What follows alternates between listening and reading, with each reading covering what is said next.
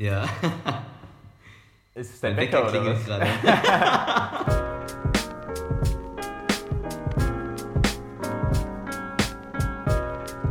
Machst du schon, oder was? Ja, ich glaube schon. Ja, was glauben. Ich weiß es nicht. Ich hab, wir haben das gerade kurz versetzt gemacht. Meine Güte. Alles los? klar. Nee, alles in Ordnung. Ich, du musst es ja nicht schneiden. Du musst mal vorher ein paar Sekunden einsprechen oder so. Ja, ja. Das passiert höchstens. Dave, willkommen. Ich begrüße dich an diesem äh, Montagabend, 15. Januar im Jahr 2018. Des Herren. After Was geht bei dir? Christi. Was geht bei dir? Äh, bei mir. Du warst arbeiten. Ich, ja, heute war ich arbeiten, mehr oder weniger. Mhm. Äh, der Struggle is real. Die Scheiße geht weiter. Wir äh, haben so ein paar Sachen besprochen eben. Äh, weiter der Projektverlauf. Jetzt haben wir Donnerstag die nächste Besprechung mal mit den äh, Jefes. Äh, und bis dahin muss halt so ein bisschen ähm, die ganze Geschichte mal angestoßen sein. Wir haben halt, momentan sind wir so ein bisschen aus diesem städtebaulichen Kontext rausgegangen Ja. beziehungsweise haben den äh, äh, praktisch jetzt so definitiv gemacht, dass wir jetzt äh, damit ein, also nicht einräumen, aber äh, wir praktisch Flächen definieren, Nutzungseinheiten definieren, äh, so innere Gebäudeorganisation, Struktur etc. Da macht er zwei Entwürfe, ich mache zwei äh, und davon jeweils noch verschiedene Grundrissvarianten und da müssen wir mal schauen, was da abgeht. Also du machst wirklich, du machst dann eigene Entwürfe dafür, meinst du? Ich habe meinen eigenen Entwurf und er, also er hat seinen Entwurf.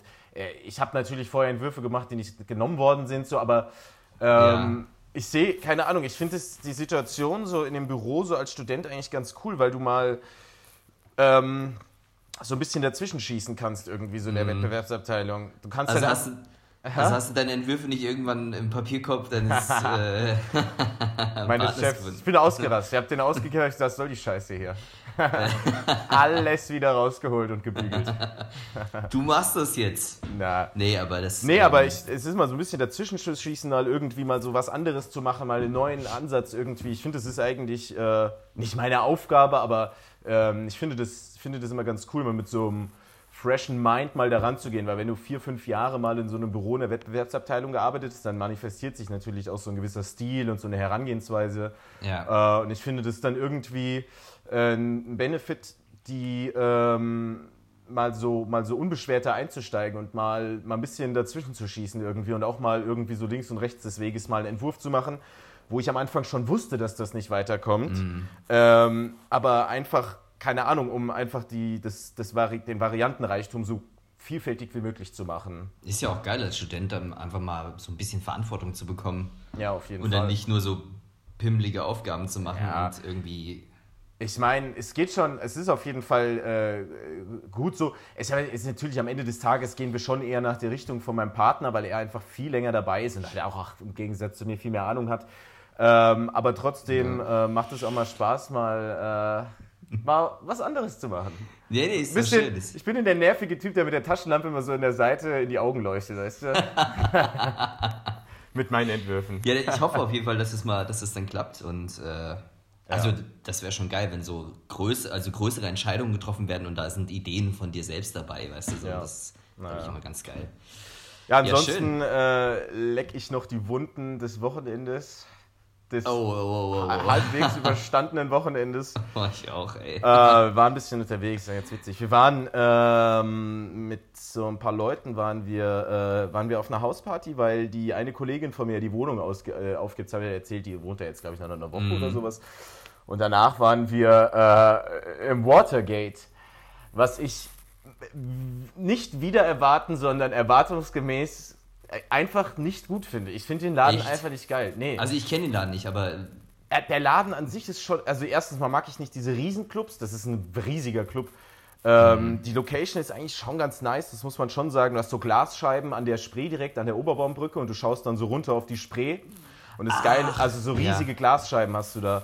Ja. Und das Geile ist halt, wenn du halt im Sommer wirklich durchfeierst und halt die Sonne so um fünf aufgeht oder sowas, dann scheint die Sonne in den Laden und dann hast du so einen Sonnenaufgang im Club. Das ist schon ziemlich krass, aber Ey, das ist einfach der übelste, keine Ahnung, so ein, es ist einfach ein Tourischuppen. Du hast das Gefühl, du sitzt in so einem Doppeldeckerbus oben äh, und alle, und keine Ahnung, lauter Touris halt an Bord irgendwie, die so halt überhaupt nicht wissen, wie man darauf abfeiert oder ich weiß nicht, da einfach so nervös in der Gegend rumspringen und. Ah, ist ja ein generelles Problem, dass, dass so diese Touris äh, das ein bisschen überlaufen einfach. Ja, ne? absolut. Diese das ist aber halt auch ein Laden. Ich meine, das ist ein guter Laden, der hat es schon geschichtsträchtig, mhm. da haben schon gute Leute aufgelegt und sowas, aber ich weiß nicht, ich war jetzt ein paar Mal da und mir hat es eigentlich nie richtig gepasst am Ende des Tages. Ist nicht so ja. gang, keine, keine Credibility, weißt du? Nee, aber das ist doch trotzdem, ich meine, du warst wenigstens draußen, ich war draußen. Ja, wie war dein Wochenende? Erzähl mal. übertrieben. ja, ich, ich sehe hier ein bisschen Augenringe. Das haben wir wieder, haben wir wieder nachgerissen, oder was? Ich, äh, ja, wir waren ja am gleichen Abend, waren wir ja also nicht zusammen weg, aber wir waren ja am gleichen Abend, war ich ja auch weg. Stimmt. Das habe ich an den unverständlichen Sprachnachrichten äh, teilweise ein bisschen mitbekommen. ja, ich war auch in einem Club gewesen und äh, in Frankfurt und ähm, ja, ich, ich bin morgens um 9 Uhr bin ich hier wieder angekommen, völlig fertig und äh, ich weiß auch nicht, es ging an dem Tag einfach gar nichts mehr. Es war einfach das, es ist einfach eine komplette Zerstörung an diesem Tag. Ey, ich habe einen, geil, hab geilen Spruch gelesen. Das war irgendwie, ähm, äh, es ging darum, äh, Alcohol is borrowing happiness from tomorrow. Ja. das fand ich irgendwie witzig, ey. Ich war auch gestern mega am Durchhängen. Ich habe einen neuen Rahmenshop hier in Berlin ausprobiert, äh, der aber allerdings nicht an meinen, äh, an meinen äh, Haus- und Hofladen rankommt. Leider, leider. Mhm. Müssen wir übrigens auch hingehen.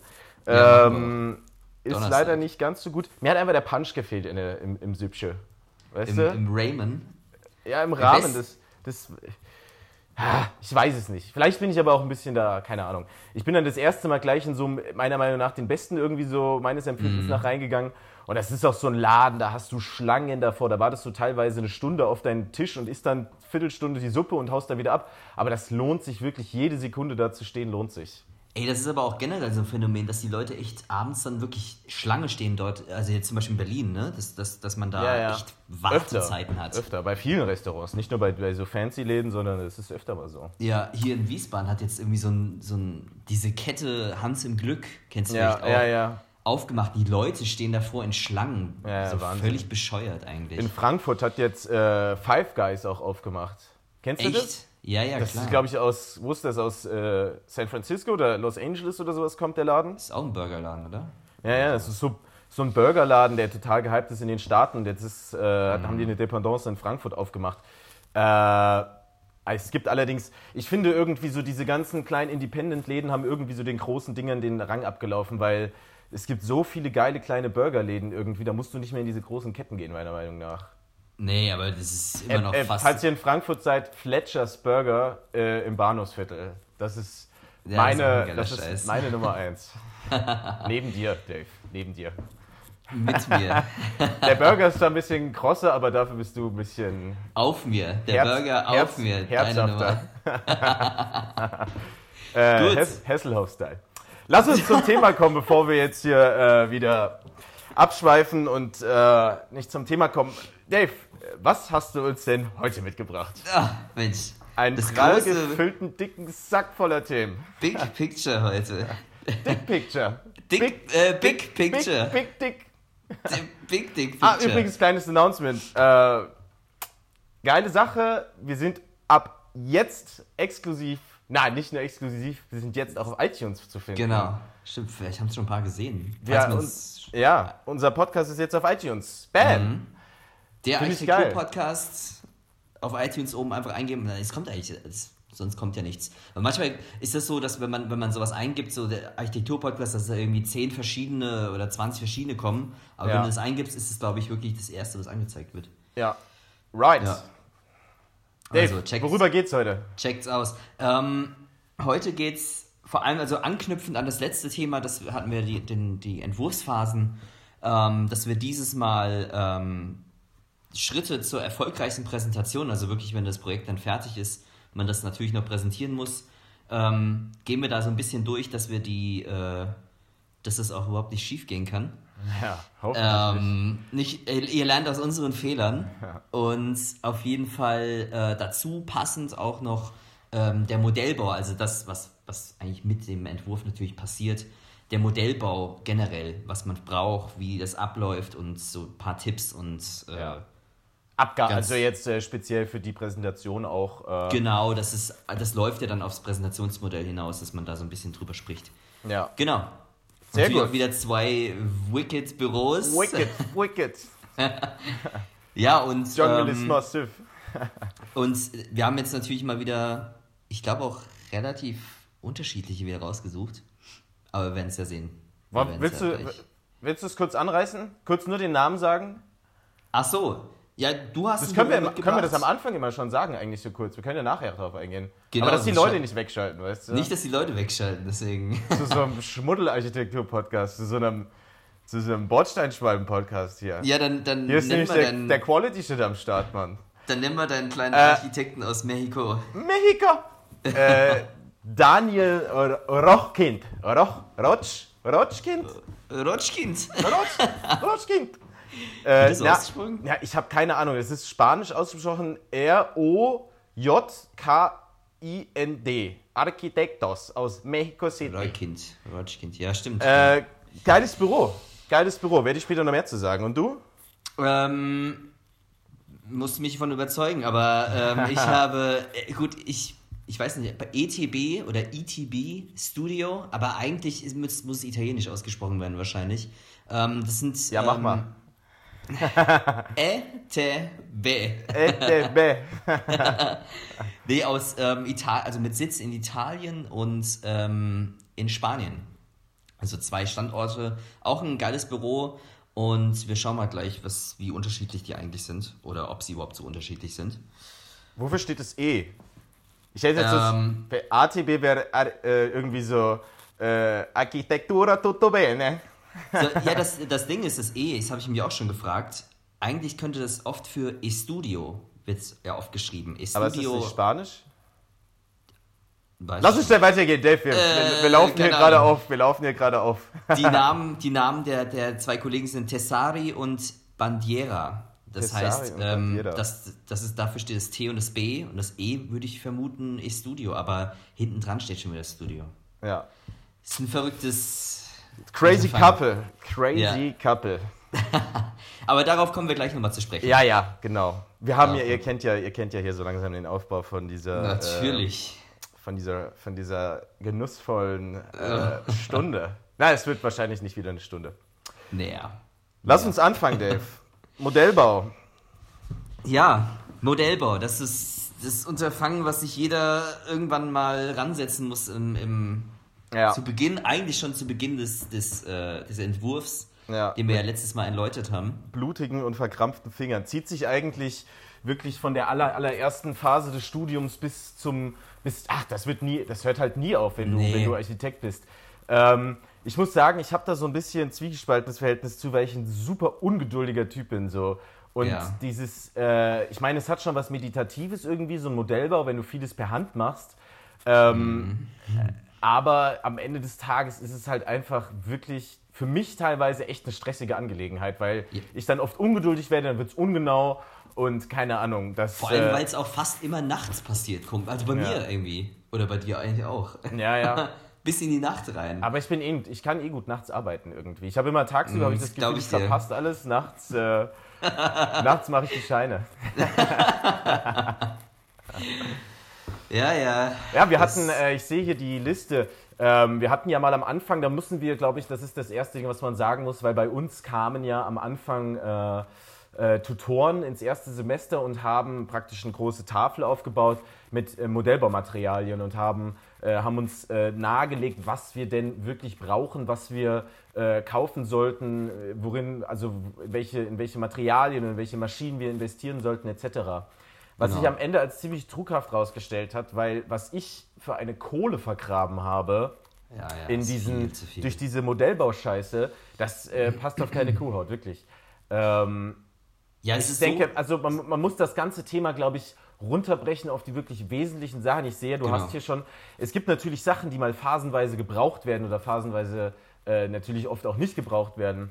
Mhm. Aber der mhm. größte Fehler ist auf jeden Fall am Anfang, sich gleich die gesamte Palette zu kaufen von dem ganzen Modellbaudreck. Und am Ende brauchst du es irgendwie einmal und du hättest dir äh, das einfach just in time leihen können, vielleicht sogar. Ja, ja. Äh, oder dir irgendwo anders organisieren können. Ja, vor allem ist es ja auch so, man, im Laufe des Studiums entwickelt sich so die, die Präferenz für, für gewisse Werkzeuge und Methoden, mit denen man mhm. Modell baut. Materialien und, vor allem. Manche Dinge brauchst du überhaupt nicht und das ist halt, es gibt natürlich so ein paar Sachen, die man auf jeden Fall braucht, wie so, so grundlegende Sachen, mit denen du schneidest, zum Beispiel Pappe schneidest, also eine Schneidematte, ein, ein Cutter, ein Stahllineal. So, das sind erstmal so Sachen, die, die, die man so auf jeden Fall braucht. Ähm, ich, ich, ich kann ja mal ein paar Dinge nennen, die man einfach Ja, ja, mal klar. grundlegend äh, bräuchte. Natürlich, um halt auch ähm, äh, das Ganze auch auszumessen und so weiter. Ein Geodreieck, ein gescheites. Am besten gibt es da immer diese Geodreiecke, die, die relativ groß sind ähm, und auch so eine Rasterung drauf haben, die sind immer Ja. super. Ähm, der Dreikant, das Dreikant. das Ding habe ich, also ich habe es jetzt aufgeschrieben, aber eigentlich habe ich es noch nie so wirklich beim, beim Modellbau benutzt irgendwie jetzt. Das ist natürlich um die Maßstäbe, verschiedene Maßstäbe Ja, ja. zu messen. Aber es ist schon ein Must-Have. Also Dreikant ist auf jeden Fall Must-Have. Ja, sollte man auf jeden Fall mal im Haus haben. Ähm, ja, Cuttermesser habe ich schon gesagt. Das Skalpell ist auch noch ein ganz Ja. schönes Werkzeug für feine Sachen zu schneiden. Also man, Ja. man kann da viel feiner auch noch mit schneiden. ja. Ähm, Also zwei Stück grobe, für die groben Arbeiten und für die feinen. Äh, ja. Am besten gleichzeitig einen riesen Verbandskasten schon Ja. irgendwo in, an die Wand hängen oder sowas. Ich habe mir schon so oft den halben Finger abgeschnitten, das war nicht Ja, mehr ja, normal. Echt gefährlich. Oder so, so ein Metzger, Met- so ein Metzger-Metallhandschuh oder sowas.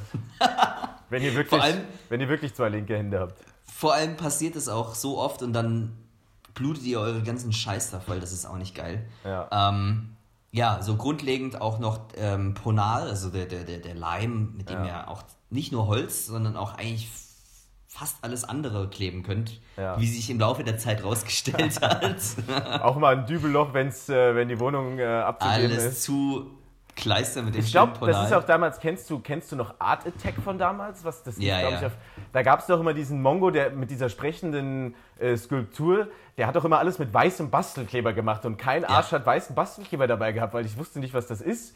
Bis Ja, ich ja, auf genau. die Idee gekommen ist, dass das sogar Ponal einfach weißer Bastelkleber ist. Wusste ich gar nicht. Es könnte echt Ponal sein, weil das ja auch durchsichtig, also der, der, der trocknet durchsichtig. Ähm, am Anfang sieht es echt ein bisschen ähm, zugekleistert aus und räudig aus. Und, Ja. ähm, aber es trocknet alles durchsichtig, das ist eigentlich nicht schlecht. Und kann man Da auch gut abschleifen, weil der wirklich steinhart am Ende durchtrocknet und du damit auch mal eine, äh, eine, eine, eine Fuge ausspritzen könnt. sag Oh ja, das. Äh, aber nehmt den Express, also der, der andere, der Classic, ähm, den du, glaube ich, auch oft hattest. Ich, du hast so äh, einen, so einen riesen Eimer Classic mal Ich gehabt. bin, ich bin der Classy Guy. Ähm, ja, der generell vielleicht auch noch mal einen, einen Plastikkleber, äh, eine, so einen Styrodurkleber, obwohl das auch relativ gut mit Ponal geht. Ähm, also einfach Sachen zum Fixieren. Da gehört aber auch, finde ich, äh, ein Scotchband dazu. Das ist äh, ein Tesafilm, der eher die Eigenschaft von so einem Post-it-Notizblock hat. Das heißt, ihr könnt was festkleben, ihr könnt es danach auch wieder ganz easy ablösen, ohne dass ihr da das Blatt zerreißt oder sowas. Genau. Ähm, oder auch ein Sprühkleber. Ähm, einfach einfach äh, Klebersorten, auch ein Sekundenkleber, wenn ihr zum Beispiel kleine Menschen irgendwo draufklebt und die einfach zu schnell umfallen. Ähm, Einfach eine kleine Palette an verschiedenen Klebern für die gewissen Aufgaben. Nur einmal muss man aufpassen, zum Beispiel, wenn man äh, ähm, diesen Sekundenkleber oder einen, einen aggressiven Kunststoffkleber nimmt und das dann zum Beispiel auf Styrodur oder irgendwie Styropor Mhm. tut, das ist dann immer ein bisschen beschissen, weil das Ding frisst euch das ganze Modell durch. Also da muss man direkt wieder ein bisschen aufpassen. Ja, Aber sonst, so, so eine kleine Palette, wie du schon gesagt hast, ist immer nicht schlecht. ja. Genau. Ähm, ja, Städte, für Städtebaumodelle empfiehlt es natürlich auch noch äh, äh, in den Styrocutter zu investieren. Ich glaube, die günstigsten, den wir uns damals mal gekauft haben in der Gruppe, das war. Ich habe es sogar aufgeschrieben. 76 Euro kostet der momentan auf Amazon. Ah, okay. Das ist so das Basic-Ding, das ist auch nicht mega geil, ja. Das ist jetzt nicht eins mit so einer, weil in der Uni haben wir so welche mit Fußpedalen. Ja, ja. Kannst du aber auch noch dazu kaufen, habe ich mal gesehen. Ah, zudem. Also es gibt von diesem Proxon gibt es das auch. ah ja, okay, da muss man halt noch ein bisschen was drauflegen, aber ansonsten 76 Euro auf Amazon momentan. Ja. Ja, sollte man sich, glaube ich, mal anschaffen. Ich muss es mir eigentlich jetzt auch wieder anschaffen, weil wir hatten uns damals einen zu dritt, glaube ich, gekauft. Ne? Wo ist denn der? Ähm, der ist bei unserem lieben Kollegen, den wir jetzt äh, äh, aus Wo? Darmstadt. Hat er sich den abgezogen oder was? Ja, der hat, der hat den, also der hat als letztes von uns dreien ja den Bachelor gemacht, das muss man dazu sagen. Und der hat den jetzt halt noch in seinem Besitz. Da muss ja nächstes Mal hier der, der freundliche Schutzgelderpresse aus der Ukraine mit seiner Corvette vorbeikommen und den wieder einsammeln. Das geht ja gar nicht. Ja, das ist äh, ein bisschen beschissen, wenn Egal. du das hörst. Egal. bring, den Scheiß, bring den Scheiß wieder ans Bahnhofsschließfach Nummer 12 und Ja. leg den Schlüssel oben drauf. Ja, das ist halt ein bisschen doof, weil ich glaube, ich werde mir dann auch nochmal einen neuen kaufen, weil jetzt immer das zu teilen ist halt auch stressig. Ja, ja, klar, klar. Ja. Naja. Ja, so Materialien natürlich äh, könnt ihr an äh, Pappen alles verwenden. Ihr könnt, äh, äh, ihr könnt verschiedene Styropor-Sorten, Styrodur-Sorten nehmen. Äh, da, könnt ihr, da gibt es unglaublich viel Auswahl. Es gibt zum Beispiel ein paar Läden, äh, in, die es fast in, jedem, in jeder Stadt gibt. Natürlich diese ganzen privaten Modellbauläden, die ihr aufsuchen könnt, die aber sehr, sehr, sehr, sehr, sehr teuer sind für so Ja. äh, Modellbau-Creeps. Ähm, dann gibt Sollen wir die nennen eigentlich? Die Modellbau-Creeps. Ja, oder irgendwie so, so ein Pan, Pan Ja, du, äh, so- es gibt die Idee ja ganz oft in der Stadt. Ja, Also also, ich- ich dachte, du meinst, meinst Leute in irgendwelchen Trenchcoats. Ach, Die Modellbau-Creeps, was, was denkst du denn? aber die hängen ja meistens in den Läden ab, deswegen kein Stress. Achso. Nee, da gibt es auf jeden Fall Idee. Äh, ist ein Laden, der relativ oft vertreten ist. Äh, in größeren Städten. Wie hieß der nochmal in Frankfurt? Vom, achso, ähm, ähm, das ist ein Flössner? Künstlerbedarf, ich weiß gar nicht mehr. Ähm, warte mal. Gössner, Flössner, irgendwie sowas? Ja, also ich, aber was ich auf jeden Fall sagen kann, der, es gibt Format. Ja. Das ist ein Laden aus Darmstadt, den kenne ich jetzt zum Beispiel. Ich weiß nicht, ob es den woanders auch noch gibt. Doch, doch, den gibt es auch in anderen Städten. Ah ja, okay, dann das, also der Form, das Format. Ja. Ähm, und dann natürlich halt so, so Online-Geschichten wie architekturbedarf.de. Ja. Das ist auch so ein ganz klassischer. Ja. Müsst ihr aber allerdings schauen, pokert da bitte nicht zu hoch, sondern kauft euch am Anfang den Scheiß und bestellt nicht drei Tage vor der Abgabe bestellt noch Materialien. Mhm. Damit habe ich schlechte Erfahrungen gemacht. Ja, die brauchen ja meistens so irgendwie ein paar Wochen, bis die mal irgendwas liefern. Ja, ja, vor allem wenn ihr so große Pappen bestellt, das ist halt alles mit äh, äh, irgendeinem speziellen Versand und sonst was. Ansonsten Mhm. gibt es noch den Modulor, auch ein Tipp. Ähm, Stimmt. Sowieso bin ich sowieso ein ziemlicher Fetischist, was so Schreibbedarf, Papiere und äh, äh, so Geschichten angeht. Also ich kann da wirklich einen kompletten Tag in so einem Laden verbringen. Ähm, lasst euch da einfach mal inspirieren und schaut euch an, was ihr, was ihr wirklich brauchen könnt. Ähm, und kauft euch nicht wirklich alles am Anfang, weil vieles wird sich am Ende des Tages noch rausstellen, was ihr wirklich braucht, was ihr benötigt. Äh, Tuschekästen etc., Farben, da werdet ihr bestimmt zugebombt werden mit Kaufempfehlungen etc. Aber macht da erstmal langsam und kauft euch nicht am Anfang gleich den ganzen Scheiß, weil die, die wenigsten Sachen werdet ihr wirklich brauchen und die Sachen, die ihr mal selten braucht, die könnt ihr euch irgendwo auch äh, leihen oder mal woanders besorgen. Es ist kein Problem. Und diese Aquarell-Dinger, die von. Es gibt so Aquarell-Malkasten, das mussten wir uns damals mal kaufen, von äh, Schminke. Schminke. Genau, den habe ich immer noch hier liegen. Das sind so diese ganz kleinen Farbdinger, die da drin sind. Das sind, glaube ich, acht Stück oder sowas. Unglaublich teuer, der Scheiß. Es hat, glaube ich, acht- 50 Euro gekostet. einmal benutzt. Also äh, tretet, tretet da nicht in die Falle, direkt euch am Anfang gleich eine Vollausstattung zu kaufen. Kauft euch die Basics, mit denen ihr irgendwie so halbwegs irgendwas zusammengeschustert bekommt. Gegen Ende werdet ihr sowieso äh, nach Möglichkeiten sogar in den Modellbauwerkstätten eurer Unis arbeiten, was ich euch auch empfehle, weil ihr da einfach die äh, Maschinen am Start habt, auch wenn es natürlich zu Hause chilliger ist. Irgendwie, ich habe immer gern zu Hause gebaut. Ähm, Aber äh, wenn du da mal wirklich Maschinen brauchst oder irgendwas zurechtschneiden musst oder schleifen oder sägen, dann äh, seid ihr da besser in der Uni aufgehoben auf jeden Fall. Macht den Modellbaukurs am Anfang direkt. Das Ja. ist äh, zu empfehlen am Anfang äh, des Studiums, ähm, weil ihr dann praktisch eine Einführung bekommt und dann auch in die großen Maschinen dürft. Ähm, das ist eine gute Sache auf jeden Fall. Den Und, hast du auch äh, gemacht, ne? Den Modellbaukurs. Nee, nee, ich habe den nicht gemacht. Aber ich war am so. Ende trotzdem drin. Äh, ihr müsst halt gucken, ihr werdet euch, ihr, äh, knüpft natürlich auch ein bisschen Connections zu den Tutoren, die, die diese Werkstätten leiten. Ähm, und da habt ihr wirklich Vorteile, wenn ihr mal irgendwie knapp dran seid und nochmal die Nacht vorher arbeiten wollt, dann äh, habt ihr dann die Möglichkeit, irgendwie durch ein bisschen Vitamin B da doch noch in die Werkstatt zu kommen, obwohl die eigentlich schon zu hat. Also das war eigentlich ein Tipp, den ich leider nicht selber verfolgt habe, aber das äh, wirklich äh, zu empfehlen ist, da sich am Anfang gleich ein bisschen einzuschleimen. Ja, vor allem äh, ähm, in, diese Werkstätten sind Gold wert, weil du halt echt größere Sachen, die du zu Hause nicht machen kannst, dort tun kannst. Aber es ist halt auch sehr überlaufen teilweise, wo das halt echt. Äh, bei mir, bei meinem Bachelor war es halt so, dass ich am Ende kaum noch dazu kam, irgendwas zu machen, weil alle sich da drauf gestürzt haben. Ja, ja. Und dann wurde es dann doch ein bisschen stressiger. Ja. Und Naja. Modellbau dauert länger, als man denkt. Und auch die Organisation von diesen ganzen Sachen, also fangt wirklich, wirklich, wirklich früh genug damit an. Weil äh, es ist doch einfach stressiger, wenn ihr gewisse Sachen braucht. Ihr könnt mit den Plänen, das kann man in Nachtschichten durchhauen irgendwie, da kann man auch mal was abkürzen oder mal irgendwie einen Filter drauflegen, anstatt alles immer äh, äh, zu bearbeiten. Aber der Modellbau, das dauert wirklich immer ziemlich lange, der Scheiß. Also fangt früh genug damit an. Genau. Ja. Ähm, wollen wir mal die verschiedenen, Ja, also es gibt ja verschiedene Stufen, beziehungsweise Arten von Modellen, die man anfertigt im, zu Beginn des Entwurfs und während des Entwurfs und ganz am Schluss natürlich das äh, Präsentationsmodell.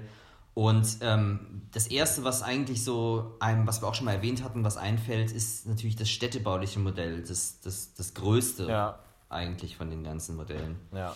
was in, in damals, also im Bachelorstudium eher, also in kleineren Gruppen gebaut wird. Mittlerweile zum Beispiel bei mir im Master wird das in großen, im ganzen Fachgebiet dann zusammengebaut, dass man ein großes benutzt.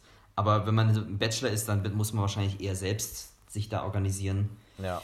Ähm, die, genau, das städtebauliche Umgebungsmodell, meistens so im Maßstab 1 zu 500, 1 zu 1000, ist halt natürlich dieses äh, reine, äh, also die, die, die Umgebung in äh, Volumen dargestellt, also in, in, in die, die Gebäude als Volumenkörper dargestellt. Ähm, das, es empfiehlt sich auf jeden Fall, das ähm, besonders schnell am Anfang zu bauen und ähm, das auch schon ordentlich und genau zu machen, weil am Ende kommt halt der Stress, dass du das dann noch bauen musst, und da hast du am wenigsten Bock drauf. Und ähm, das ist halt immer schön, wenn man am Anfang schon das auch detailliert, detailliert genug macht, dass man da seinen Entwurf daran auch anpassen Ja. kann, falls einem da was auffällt. Ja, das stimmt schon.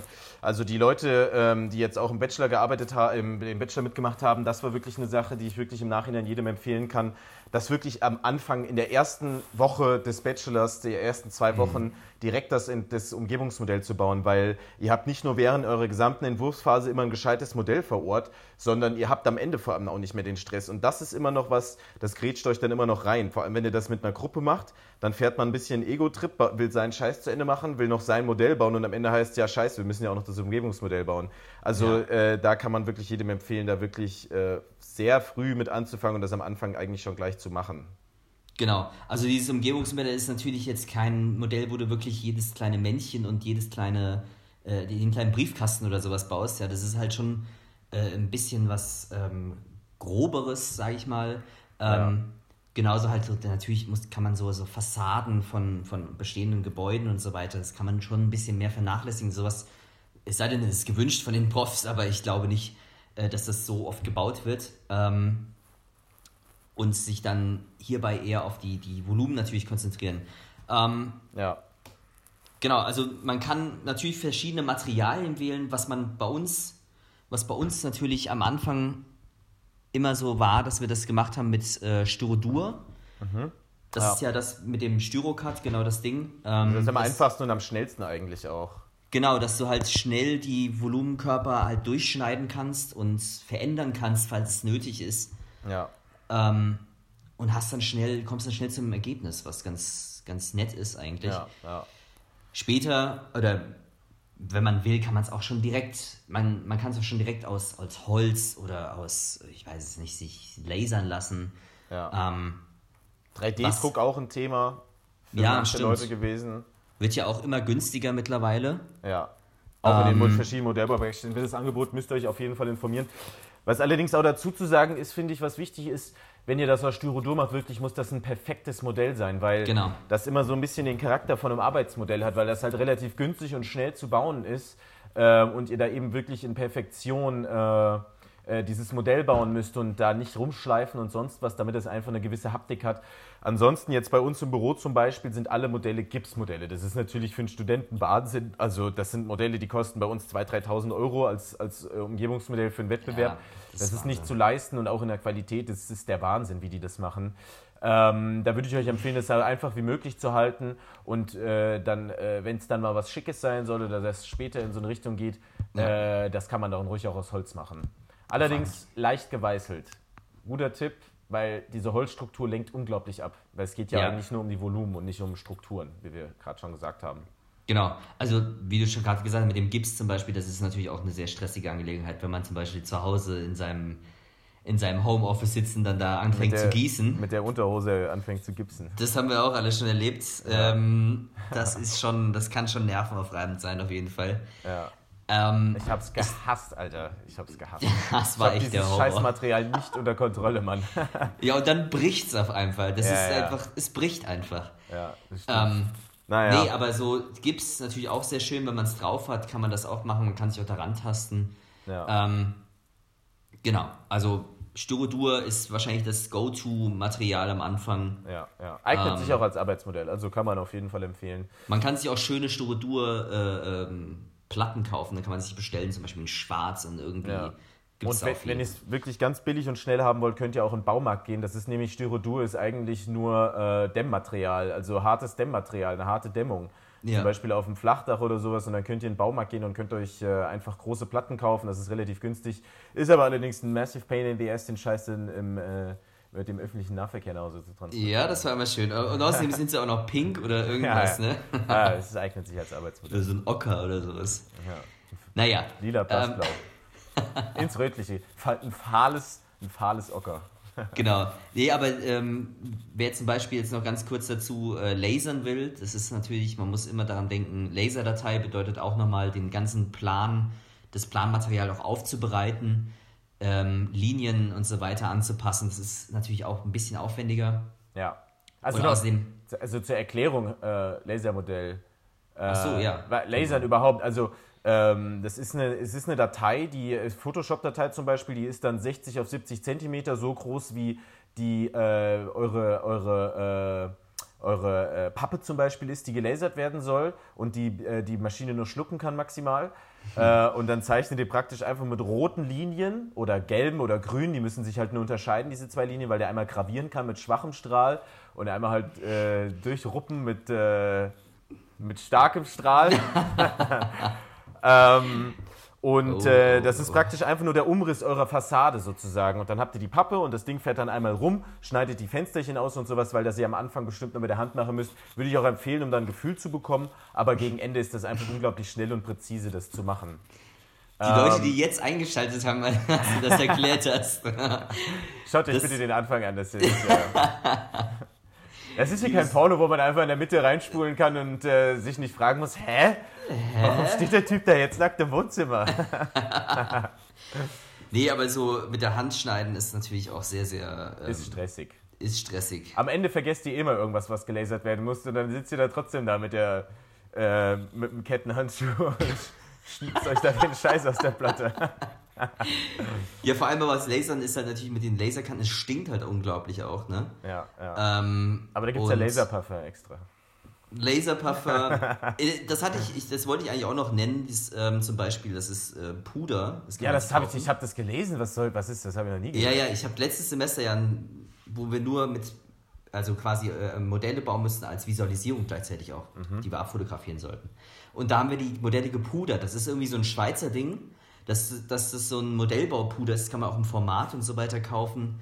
Und so ein kleines Schwämmchen und dann kannst du das pudern in verschiedenen Farben teilweise auch. Also oder ganz, ganz einfach die Laserkanten verschwinden zu lassen. Mhm. Funktioniert super gut und es sieht auch echt gut aus. Okay. Und es stinkt auch nicht mehr so. Ohne zu schleifen. Ohne zu schleifen, du musst es nicht schleifen. Okay. Ja, aber normalerweise habt ihr das Problem, dieser Laser, der hat halt keine Ahnung, 800 Grad oder sowas, 900 Mhm. Grad oder was weiß ich wie viel, also wirklich extrem heiß. Äh, Und dieser Lichtstrahl schneidet dann durch eure Platte und dann entstehen unglaubliche Schmauchspuren an den Rändern. Da gibt es jetzt Materialien, die das besser verkraften, wie zum Beispiel eine Finnpappe. Es gibt aber Materialien, die wirklich verkokeln, wie eine Graupappe, die wirklich dann, äh, äh, das ist wirklich wahnsinnig scheiße. Graupappe lasern ist wirklich für den Mit Arsch. schwarz, glaube ich, ne? Ja, ja, es wird pechschwarz und das ist auch wie ein Staub, der an den Fingern ist und ihr verdatscht euch eure Pläne und eure Modelle dadurch, wenn ihr da abends baut. Das ist äh, absoluter Scheiß.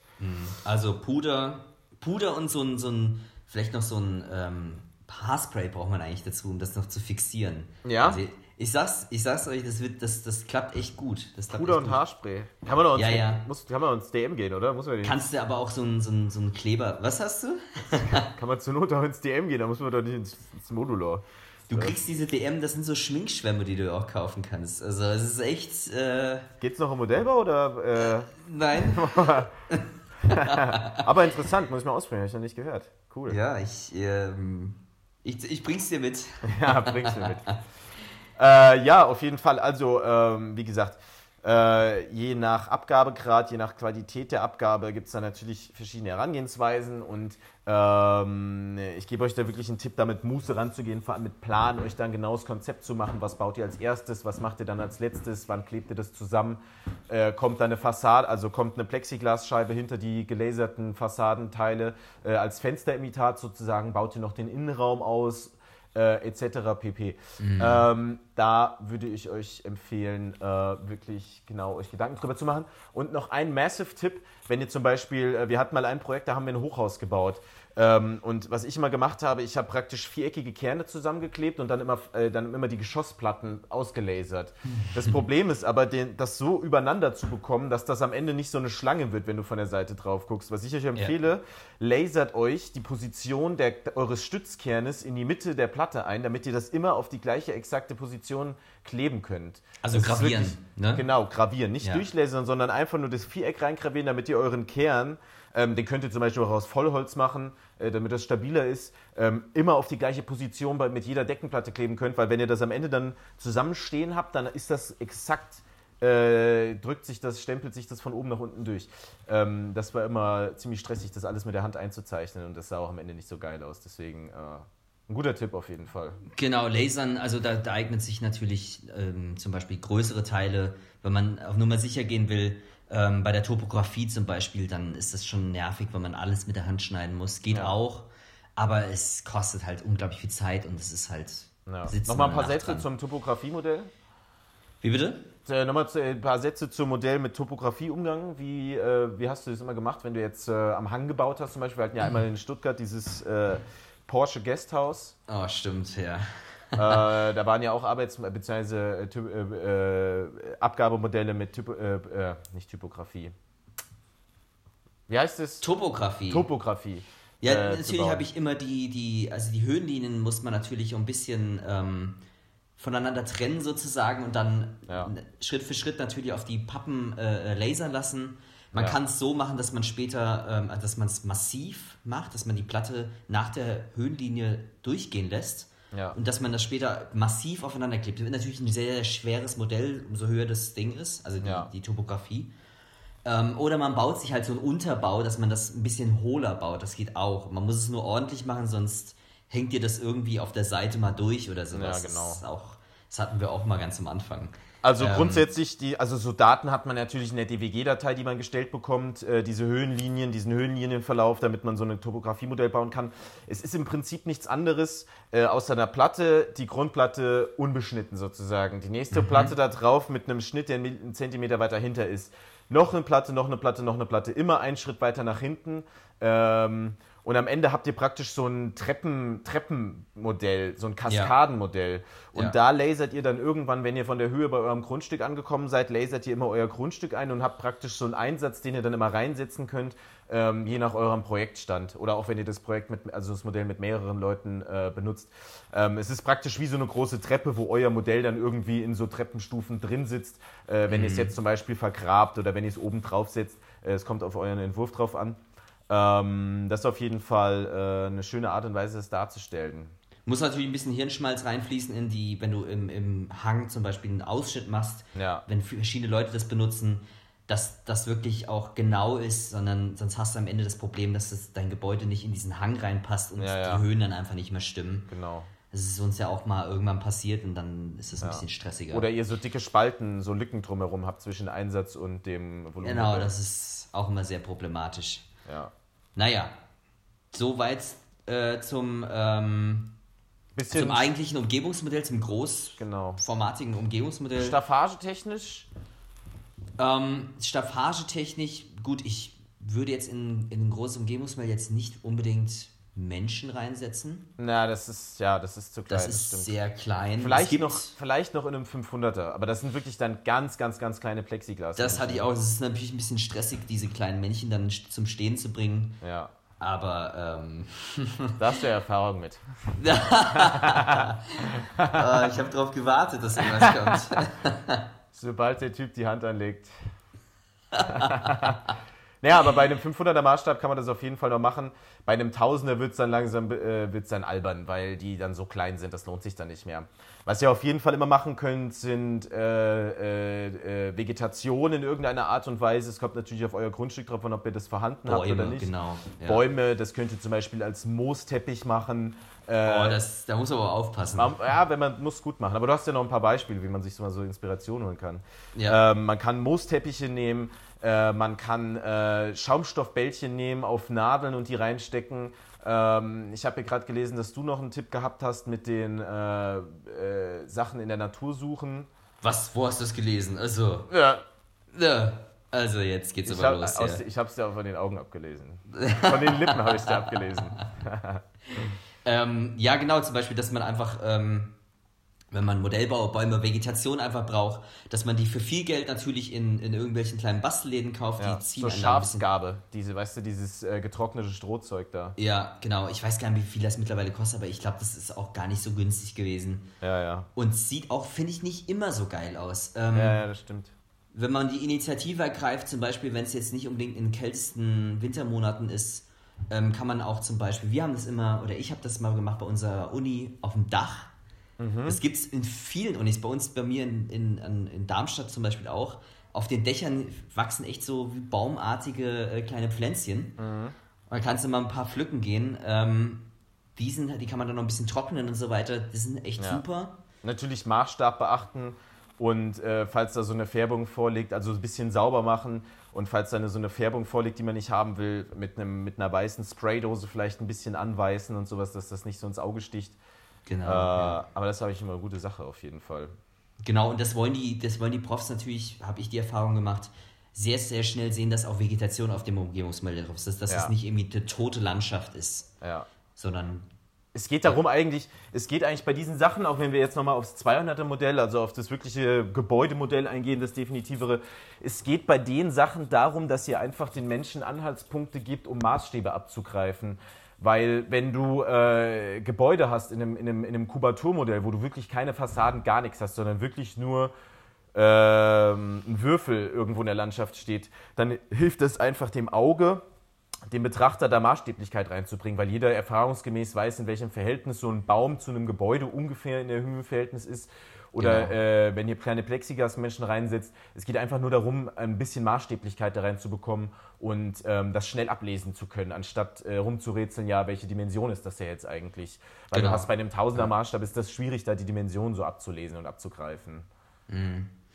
Ja, also das ist, das ist jetzt erstmal so, so das Grobe und Ganze, was wir jetzt zu, zu den, zu den äh, Volumenmodellen beziehungsweise zum großmaßstäblichen Modell sagen können. Ja. Wenn du jetzt zum Beispiel, wenn wir jetzt zum Beispiel mal eine Stufe weitergehen und dann baut ich man natürlich. Noch zwei Sachen noch zum Umgebungsmodell, was wichtig ist. Ja, haus raus. Ähm, wenn, ihr, wenn, ihr die, wenn ihr zum Beispiel ähm, Topografiemodelle baut oder auch keine Topografiemodelle, nehmt auf jeden Fall die, Straßen, äh, die Straßenverläufe und Bürgersteigverläufe rein. Also ihr müsst sowieso diesen Plan total sauber machen und clean, damit einfach nicht so viel Scheiß drin ist, aber ähm, so diese wesentlichen Straßenzüge, wenn ihr vor allem äh, euch auf irgendwelche Achsen bezieht, wo große Alleen langlaufen etc., ist das einfach super hilfreich, wenn ihr euch das reinlasern lässt, lasst einfach mit einem ja. schwachen, mit einem, mit einem schwachen Strahl.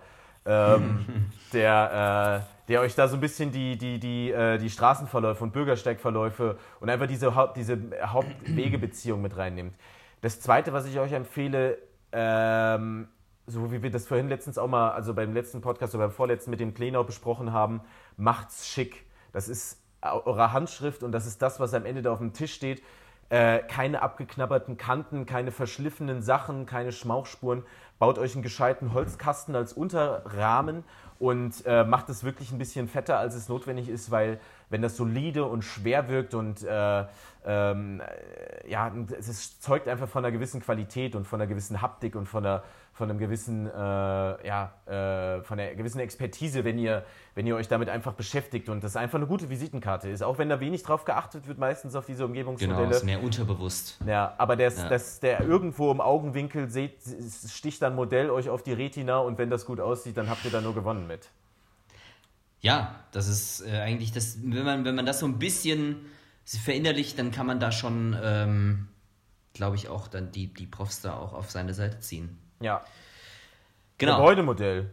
Gebäudemodell, das ist ja eigentlich auch, mit das Wichtigste Ja. auch, das, was man eigentlich baut. Ja. Ähm, Vor allem auch in den Präsentationen, wo wir noch drauf zu sprechen kommen, äh, wie, wie oft das Augenmerk auf das Modell gelegt wird, weil Ja. ähm, die Architektur ähm, natürlich mit Plänen etc. ja noch ein Hilfsmittel ist, das alles darzustellen, aber ein dreidimensionales Modell ist einfach äh, King. Das heißt, die Dozenten werden rumgehen, die Dozenten werden irgendwie in den Fluchten reingucken, die werden sich das ganz genau anschauen, ganz nah rangehen und da wirst du sofort darauf hingewiesen, ob irgendwas nicht passt, ob irgendwas schief ist oder nicht stimmt. ja. Ähm, Die rutschen immer auf den, ihren Knien dann schon rum und schauen dann da irgendwie rein. ja, ja, ist- genau.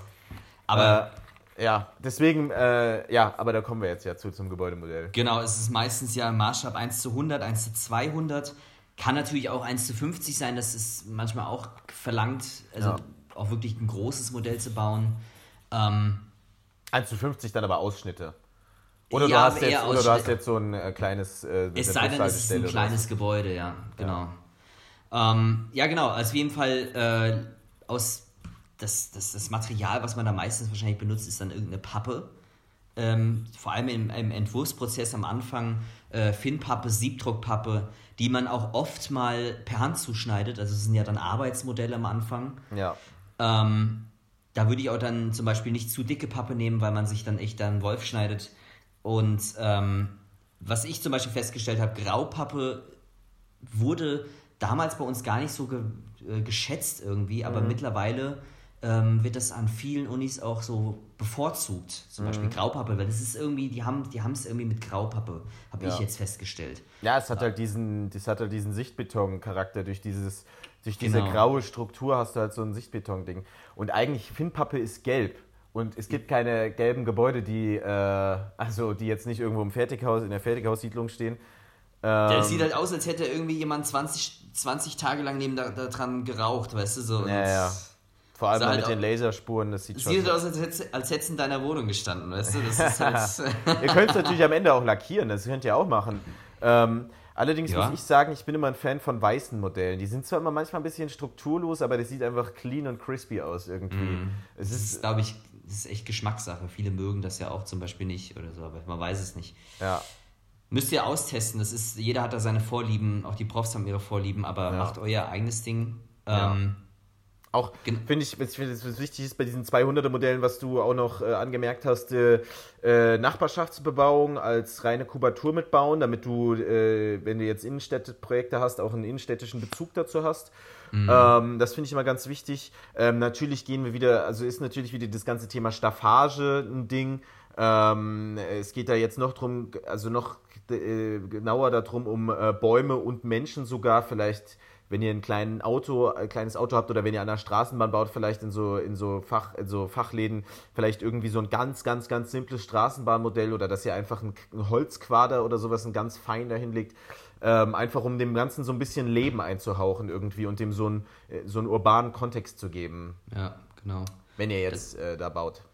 Genau, und das, das ist halt einfach nicht so in der, im, im Leeren schwebt, sondern dass man von, von Grund auf eigentlich immer sagt, okay, ich baue die nähere Umgebung mit, damit das Gebäude einfach mal so ein bisschen Bezüge aufnimmt. Ja. Allerdings nicht zu weit, weil das soll ja nicht ablenken. Also das muss schon, es geht maximal mal einen kurzen Anschnitt um die Gebäude, die drumherum sind, finde ich. Genau, so. vielleicht, sind ja, vielleicht sind ja Bestandsgebäude direkt nebendran und so, dann schneidet man die irgendwie an Ja. und sieht dann die Höhen und so weiter.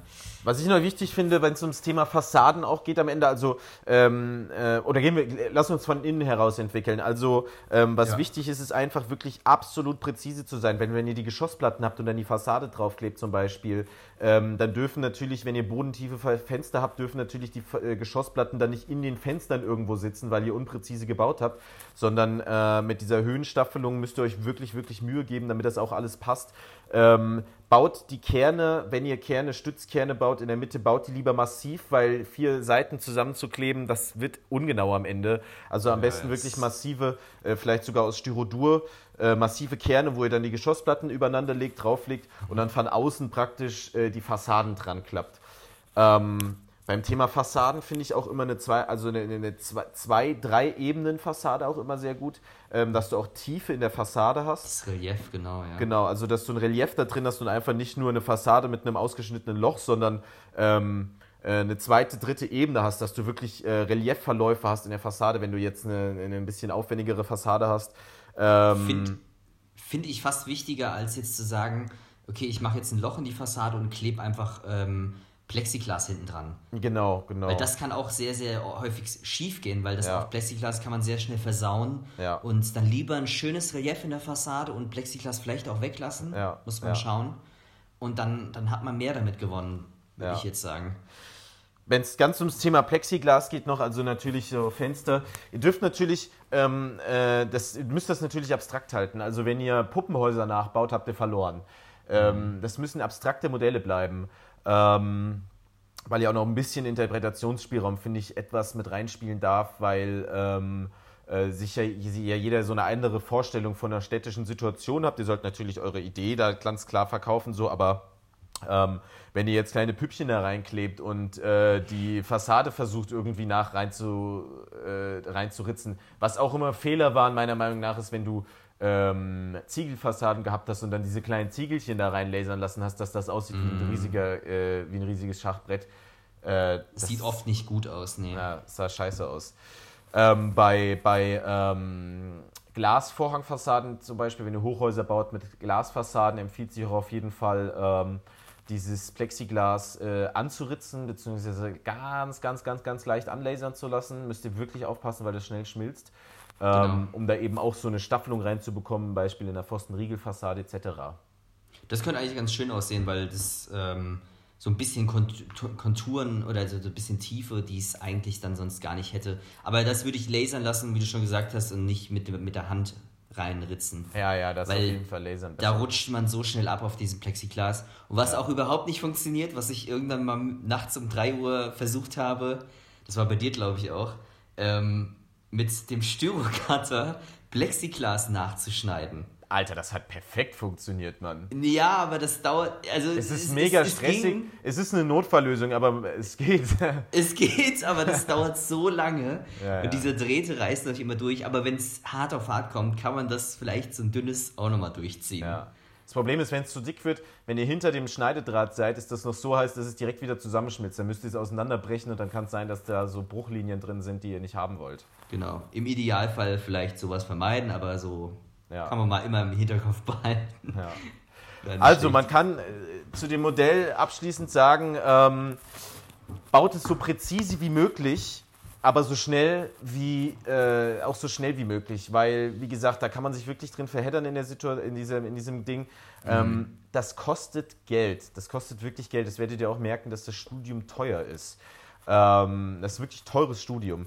Und Ja. ein Teil davon sind eben diese wahnsinnigen Modellbaukosten. Aber am Ende des Tages zahlt sich's aus. Vor allem auf so eine lange Sicht. Ich habe jetzt noch meine Modelle oben stehen. Äh, da war ich eigentlich am Ende immer froh drüber, dass ich da äh, eine gewisse, ja, eine gewisse Ordentlichkeit an den Tag Ja, ich gelegt auch habe. freut mich auch mal, wenn ich deine Modelle sehe. Äh, weil das ist schön, auf jeden Fall sowas zu haben. Und ähm, besonders, wenn es dann nochmal ums Thema Portfolio gibt, was wir auch mal schon mal besprochen haben, ähm, sind so äh, äh, Fotos, Modellfotos auf jeden Fall for the win. Ja, manche Modelle wirst du wahrscheinlich nie wieder fotografieren, weil sie dann irgendwie doch nicht mehr so geil sind, wie man eigentlich damals äh, fand. Aber Ja. die meisten kann man echt gut noch gebrauchen später und es ist, macht sich auch ganz gut. Genau. Also, ach so, genau. Wenn man jetzt noch zum Beispiel, man kann natürlich das noch mehr ausführen, also man, man kann auch echt noch in die Tiefe gehen, ähm, was noch, noch mehr Material oder noch mehr ähm, die spezi also spezifische Sachen für, zum Beispiel wenn du mit Metall arbeitest und so weiter. Ja. Aber das find, ich finde, das würde wahrscheinlich auch zu weit führen jetzt, wenn man das als grundlegende Checkliste vielleicht nimmt, wie auch immer man das nennen möchte, kann man, glaube ich, schon sehr gescheite Modelle bauen. Ja, ja, denke ich auch. Also das ist einfach eine unglaubliche Hilfe auch ähm, äh, bei der Visualisierung und bei, der, bei, der, bei dem Schildern eurer, eurer, eurer, eures Projektes. Und wie gesagt, je ordentlicher das ist, desto, ähm, desto besser ist das. Ähm, du hast ja noch eine gute Seite äh, empfohlen hier. Ja, stimmt. Die hatten wir damals mal entdeckt. Ähm, auch, äh, ich weiß nicht, wir haben das irgendwie alles zusammen entdeckt. genau, das war Ich nämlich Seite diese- nicht. Ach, das ist die Modellbau. Ah, ja, ja, ja. Genau, okay. genau. Das ist die Modellbau, ist ein Modellbau, ähm, ein Modellbauunternehmen, kann man schon sagen. Ja. Werk 5 ähm, heißen die. Also www.werk5.com, das verlinken wir auch alles. Ähm, die bauen ziemlich schöne Modelle und auch die abgefahrensten Modelle für deutsche Büros, also alle Büros, die man sich so vorstellen kann hier in Deutschland. Ähm, darunter auch sehr, sehr große, ähm, wie auch Barco Leibinger und so weiter. Ja. Ähm, unter anderem aber auch für Zaha Hadid haben die auch schon Modelle gebaut, also international sind die auch sehr vertreten. Okay. Und da kann man sich so ein bisschen die Inspiration holen, weil da immer auch gesagt wird, was für Materialien benutzt wurden. Ja. Und ähm, man sieht so vielleicht so ein paar, ein paar Ideen kann man sich daraus entnehmen, wie man sein Auch- Modell. Architektonische Entwürfe hier. Genau. Also beziehungsweise äh, ja, Inspiration einfach auch für das eigene Projekt. Schöne Ja. Sache. Auf jeden Die, Fall. Genau, also auf jeden Fall kann man sich mal reinziehen. Das ist Ja. eine ganz gute Inspirationsquelle, wenn man keine Idee hat. Und wahrscheinlich wie immer auch wieder das Allzweck, äh, Allzweckmesser äh, Pinterest, äh, Ach, ja. Architecture Model, äh, könnt ihr natürlich auch gucken. Also da gibt es wirklich un unglaublich viele Sachen. Und schaut euch auch mal in den Unis um, weil äh, ihr ganz oft ähm, Glaskästen irgendwo stehen habt oder Ausstellungsflächen, wo noch, äh, wo alte äh, Master-Thesis, Bachelor-Thesis-Modelle rumstehen. Ähm, Das finde ich eigentlich immer am interessantesten. ja, oder aus anderen, aus anderen Projekten. Ähm, man muss allerdings sagen, so wie bei allem, das ist einfach pure Übung. Auch so eine gewisse, also sich selber kennenzulernen während des Modellbaus und selber seine Stärken und seine Schwächen und seine Herangehensweise, seine persönliche dazu finden, das kriegt ihr eigentlich nicht durch Lesen hin, sondern das müsst ihr üben. Das ist, äh, äh, so eine Struktur da reinzubekommen, ist einfach unglaublich wichtig. Genau. Ähm, Ich weiß nicht, wie hast, ja, wie, hast, wie hast du das, äh, wie hast du, äh, was hast, du hast auch immer am Anfang deine ersten Arbeitsmodelle gebaut oder hast du auch, hast, oder ist das äh, ein Tipp aus deinen Fehlern, nicht am Anfang gleich schon das finale Abgabemodell? nee, äh, nee, das habe ich zum Glück nie umgebungsmäßig gemacht, direkt schon so, so, so super perfekt zu sein. Das teilweise, das ging auch irgendwie gar nicht. So, man wusste irgendwie noch vieles nicht. Ähm, Arbeitsmodelle auf jeden Fall. Ich habe viel auch mit Styrodur am Anfang, mit Volumen sehr lange gearbeitet. Also ich, bis man sich da auch wirklich mal rangetraut hat an die Fassade und so weiter. Ja. Was man da auch zwischen die Zwischenpräsentation auf jeden Fall muss und äh, äh, sollte. So. Ja.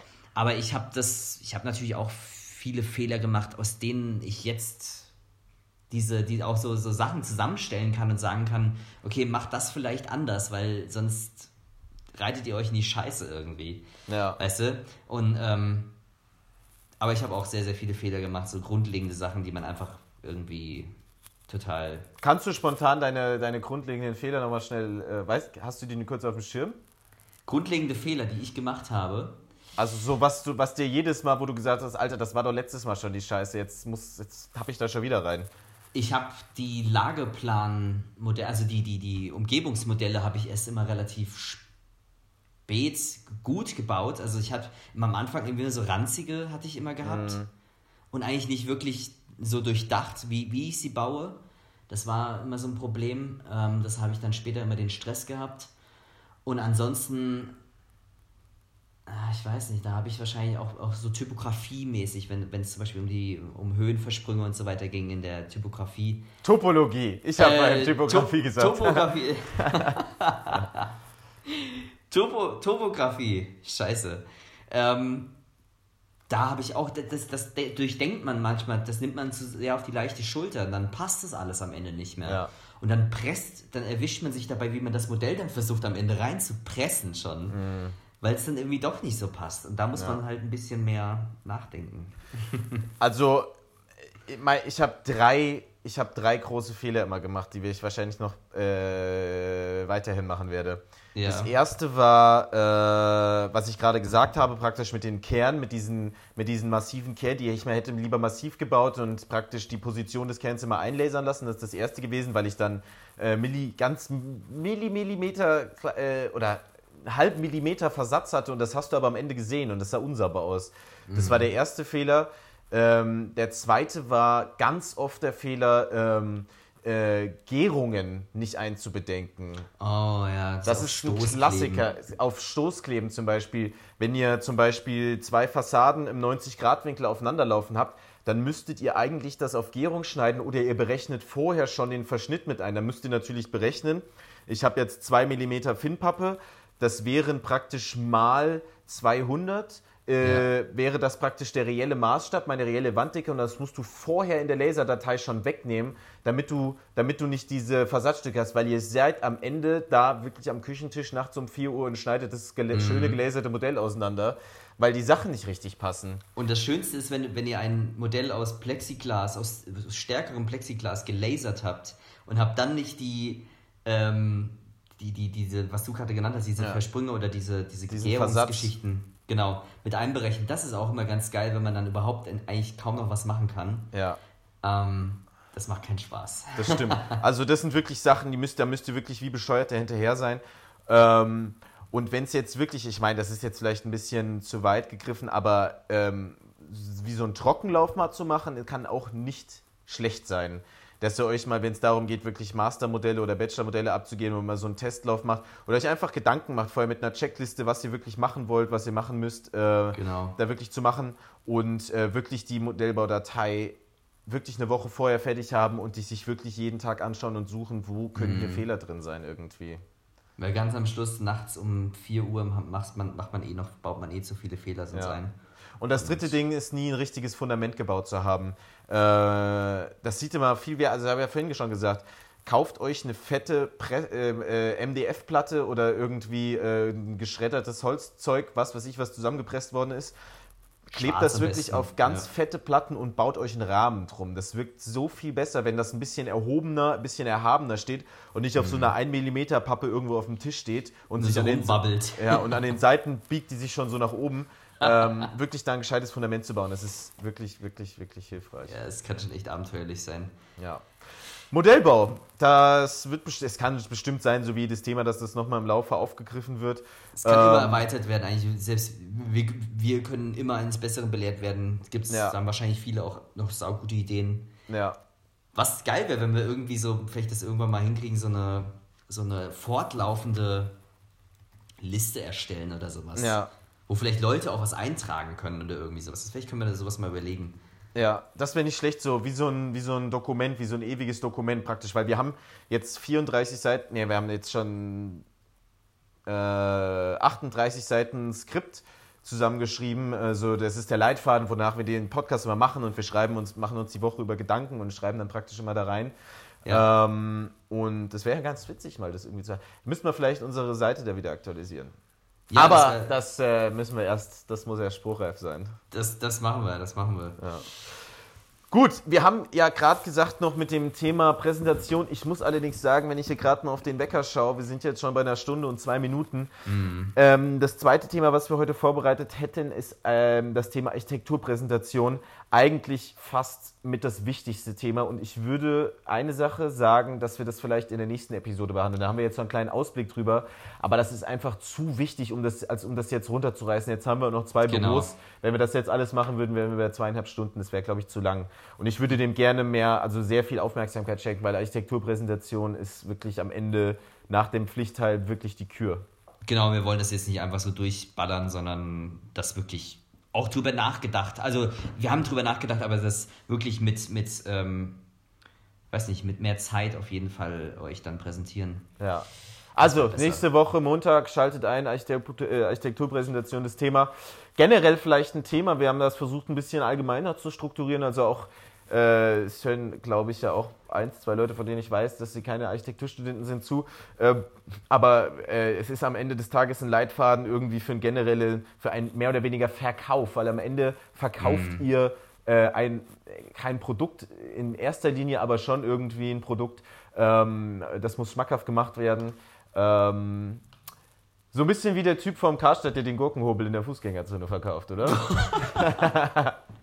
Ja, auf jeden Fall ist es, ähm, ja gut, Leitfaden, wir, wir, wir versuchen euch natürlich das irgendwie mit auf den Weg zu geben, was unsere Erfahrungen sind und wie wir das ähm, auch natürlich mit ein bisschen Grundwissen, die wir schon, das wir uns angesammelt haben, euch dann zu zeigen. Ja. Aber natürlich, jeder hat seine Methoden und Ja, man kann es ja. einfach mal so in Erwägung ziehen. Genau. Aber an Genau. sich ein sehr spannendes Thema. Freue ich mich schon, das äh, vorzutragen. Habe ich Bock Genau. Dave, Nächste Woche Montag. Aber dazwischen kommt ja noch was anderes. äh, man dazu Präsentationen. Ja, ja, wir machen jetzt wir nächste Woche Montag. Ach so, ja, ja, ja, ja, ja. Aber da müssen wir erstmal, äh, das müssen wir erstmal Genau. gucken, ne? äh, da schauen wir mal. Ja, jetzt nicht hier, äh, äh, ruhig mit den jungen Pferden hier. ähm, Gut. Du hast es.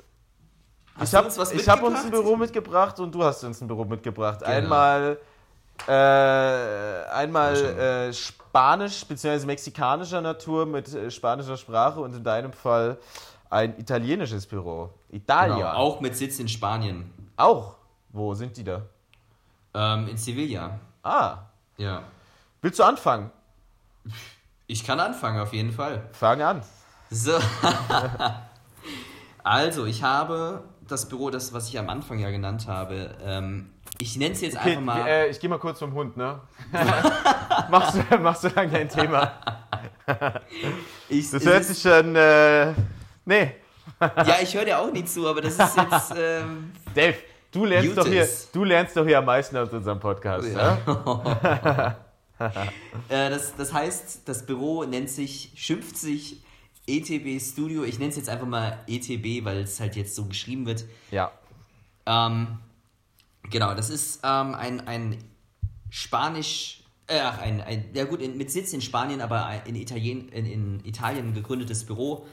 Ähm, 2008 von Alessandro Tessari und Matteo Bandiera. Das, ähm, wie gesagt, in Treviso, Italien und Sevilla, Spanien haben sie beide ihre, ähm, das sind die, die, die, die Sitze des Büros. Ähm, das ist natürlich, die, die, die beiden haben äh, zusammen in, ähm, an der Universität in Venedig äh, Architektur studiert und haben dort natürlich auch einen, ähm, noch, noch einen dritten Kompagnon kennengelernt, der sich ähm, Guillermo Vasquez Consuquera nennt, der auch ebenfalls ein sehr schönes Büro hat, kann man sich auch mal anschauen. Das verlinken wir auch noch.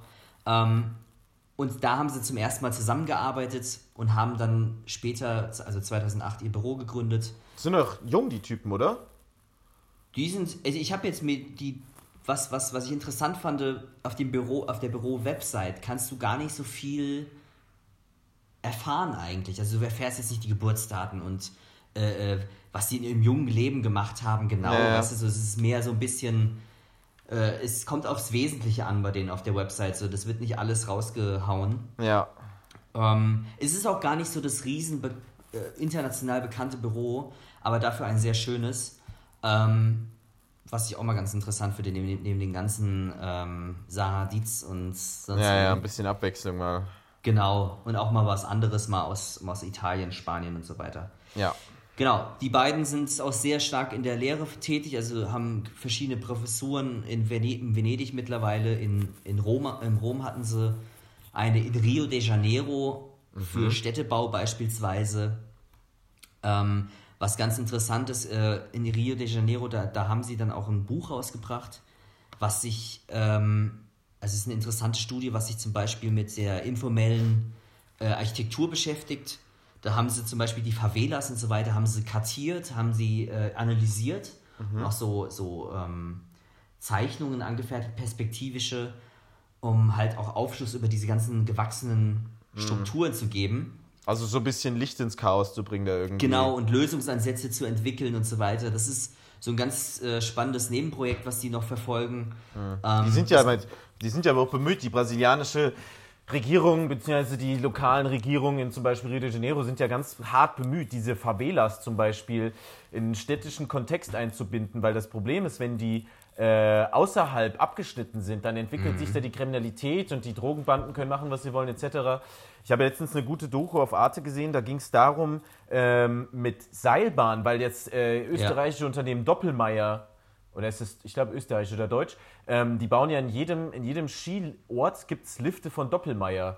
Und Ja. die bauen, ähm, die bauen Seilbahnen und ähm, Gondeln, um praktisch diese Favelas in den Bergen mit der Innenstadt zu verbinden über ein Gondelsystem. Und durch dieses äh, durch diese Resozialisierung, dadurch, dass äh, Leute einkaufen können in der Stadt, äh, bindest du, unterbindest du da die, die, die, die Langeweile und diese, aus, und diese Aggressivität, die aus dieser Langeweile entsteht. Ja, super interessant auf jeden Genau, Fall. also sie verbinden sozusagen die beiden Welten miteinander, dass, Ja. dass die sich nicht mehr gegenseitig irgendwie so aufeinander knallen sozusagen. Ja, oder halt einfach so abgeschottet sind, weißt du, dass halt einfach, weil diese Durchmischung ist halt, glaube ich, das Wichtige da, um da so resozialisieren. Wenn du einfach mhm. nur jeden auf seiner Insel lässt, dann werden die irgendwann komisch. Das sieht man ja bei den Briten zum Beispiel.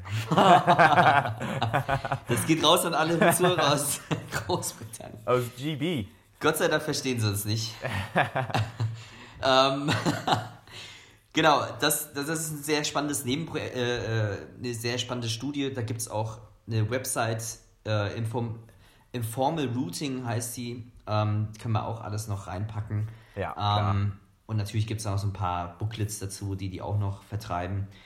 Wie dem auch sei, auf jeden Fall haben die, dieses Büro hat auch ein paar nationale Preise bisher gewonnen. Ist es noch nicht so ganz aus, aus dem, ich weiß nicht, wie soll ich sagen, aus, aus dem in den internationalen Bereich Zirkus. übergeschwappt. Ja. Genau. Es spielt noch nicht so bei den ganz Großen mit, aber es ist, man hat schon sehr viel erreicht in Italien, in Spanien beispielsweise. Ja. Und auch Wettbewerbssiege äh, wurden da ähm, erzielt, zum Beispiel mit, die, die, die machen äh, so Mixed-Use-Gebäude, Mixed-Use-Center in ähm, äh, Italien beispielsweise, Archäologisches Museum, also Museumsbauten. Mhm. Ähm, sind es auch dann, so die bekannten großen Dinger von denen? Genau, das sind so die, die, die, die Aushängeschilder beispielsweise, ähm, die man sich dann auch auf der Website sehr schön anschauen kann. Das ist eine sehr, sehr schöne Website, finde ich. Ähm, und zum Beispiel auch Wohnbauten, auch zum Beispiel Senioren, äh, Senior City heißt es, ja. äh, ähm, Wohnen im Alter und so weiter. Also wirklich, die, die, die beschäftigen sich mit ganz vielen verschiedenen Themen. Ähm, außerdem natürlich auch noch so Schulbauten, Pavillons, Gesundheitszentren, Ateliers, Galerien. Also es sind äh, äh, Designprodukte, die verkauft werden praktisch. Es ist nicht genau. der klassische Wohnbauarchitekt oder der Hochhausarchitekt oder sonst was, sondern äh, ein allumfassenderes Büro. Genau, haben wir natürlich auch noch viel gedachte Architektur, also noch nicht, noch nicht alles gebaut, was jetzt da zu sehen ist. Mhm. Aber es sind sehr, sehr schöne Ideen, sehr, sehr schöne Materialien, sehr, sehr schöne Einbindungen in den Kontext. Mhm. Und natürlich auch nicht, es ist jetzt kein, keine langweilige Architektur, es ist immer so ein, also das, das Konzept ist immer sehr, sehr, sehr schön durchdacht. Ähm, kann man sich mal anschauen, das ist eine sehr schöne Website beispielsweise.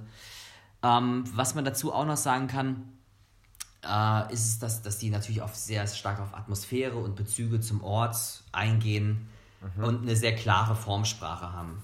Ähm, Im Gegensatz zu den restlichen Architekturbüros. Sonst hat das ja eigentlich niemand, weißt du?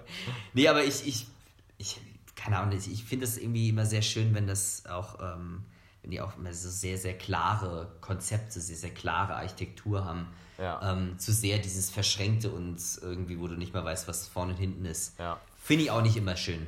Ja. Aber ist Geschmackssache. Ähm, ja, sehr gut. Kann man sich mal auf jeden Fall anschauen. Ähm, was ich dazu auch noch sagen wollte, ist, ähm, äh, paar Publi also die haben auch noch eine, äh, ein paar Videos gemacht, die machen so auch ein paar Videos in Stop-Motion-Stil wo die auch so ihre Konzepte einfach mal ohne Sprache einfach dann darstellen. Da gibt es so ein Video, wo die so. YouTube-Channel so oder was?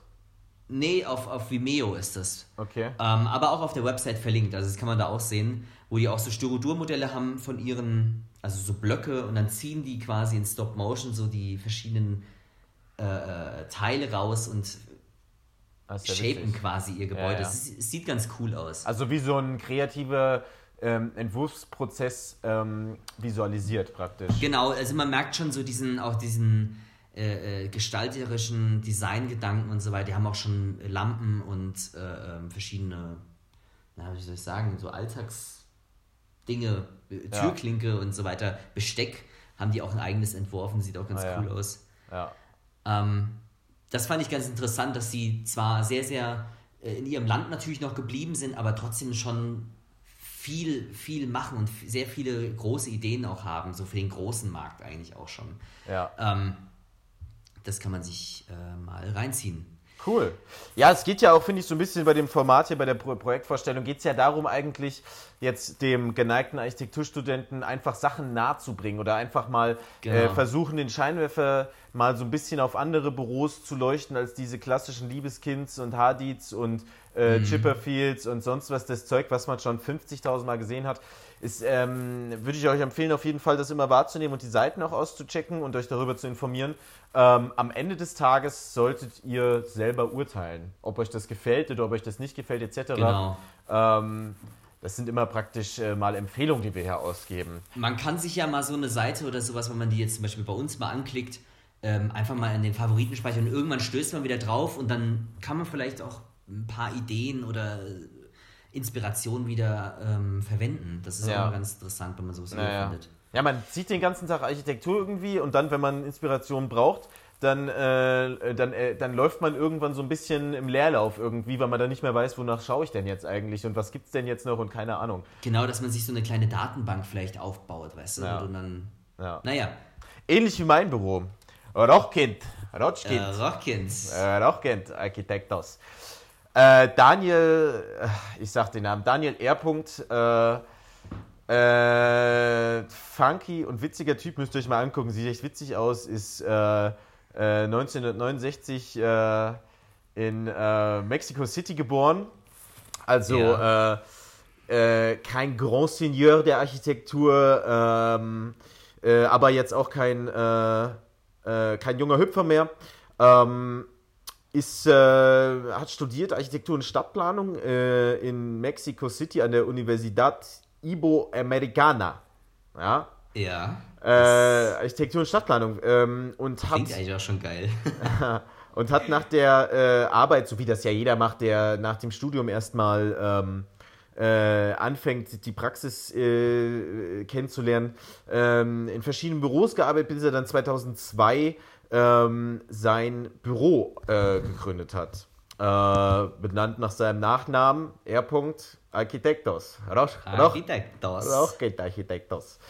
ähm, und hat äh, dabei ähm, noch äh, verschiedene Dozenturen, sagt man Dozenturen? Professuren? Professuren vielleicht eher. Äh, ja, das ist äh, Gastdozent praktisch. Also er war ja. kein Professor, Doktor, irgendwas, sondern äh, bei Gastdozenturen an verschiedenen Universitäten gab, zum Beispiel an der Southern California äh, Institute, of, äh, Institute of Architecture in Los Angeles, ähm, liegt noch äh, in Schlagweite zu äh, Mexico City. Ähm, mm. Dann hat er äh, aufgrund seiner Sprache, äh, aufgrund der spanischen Sprache noch ähm, in Barcelona am Institut für Advanced Architecture seine Dozentur wahrgenommen und ähm, ist dann im Verlauf wieder nach Amerika gekommen, nach Philadelphia an die äh, Universität von Pennsylvania und hat da eben auch äh, Architektur und Stadtplanung ähm, äh, gelehrt. Back to, back to, Philly, man. Back to Philly. ähm, ein interessanter Kerl auf jeden Fall, muss man sich mal anschauen. Es gibt, ähm, wie so viele Architekten, die jetzt verstanden haben, auch ein bisschen mal ihr, ihr, äh, ihr Social Media und ihre Werbung 2.0 nach normaler Website und Zeitungsanzeigen auf Instagram, auf YouTube etc. aktiv zu sein, Facebook-Accounts zu haben und so weiter und so fort. Ähm, ganz interessante äh, Instagram-Seite kann ich euch auf jeden Fall empfehlen. Und um ihn halt einfach mal ein bisschen kennenzulernen, weil er ist ein verrückter Hund. Er, kennt, er sieht eigentlich aus, als hätte er ein Tattoo-Studio irgendwie.